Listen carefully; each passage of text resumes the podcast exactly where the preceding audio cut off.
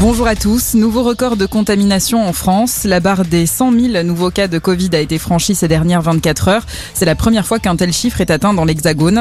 Le nombre de patients hospitalisés continue de progresser. Ils étaient un peu plus de 16 000 vendredi, dont 3 200 en soins critiques.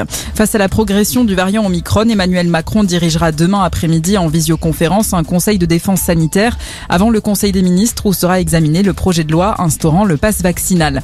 Le Covid qui a provoqué l'annulation de 6 000 vols dans le monde ce week-end de Noël et 18 000 vols retardés selon le site FlightAware. Des pilotes, hôtesses de l'air et d'autres membres du personnel ont dû être mis en quarantaine après avoir été exposés au Covid, ce qui a contraint les compagnies à annuler des vols.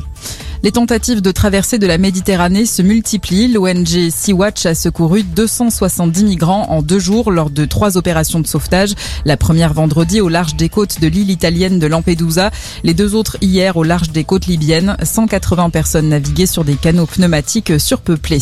En Birmanie, deux humanitaires portés disparus. Les corps d'une trentaine de personnes ont été retrouvés dans des véhicules calcinés hier à l'est du pays.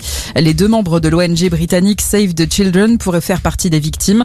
Depuis le putsch de février dernier, la junte et les rebelles ne cessent de s'affronter. 1300 civils auraient été tués en 10 mois selon une association locale.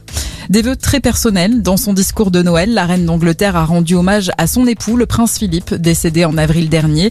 Elisabeth II commémorera ses 70 ans de règne en février prochain. Et puis le rugby avec le Boxing Day qui commence aujourd'hui. Trois matchs sont reportés à cause de cas de Covid. Après Racing Po et Toulon UBB, c'est le derby entre Brive et Clermont qui n'aura pas lieu. Plusieurs joueurs de Clermont sont positifs au coronavirus. On ne sait pas encore à quelle date la rencontre sera reportée.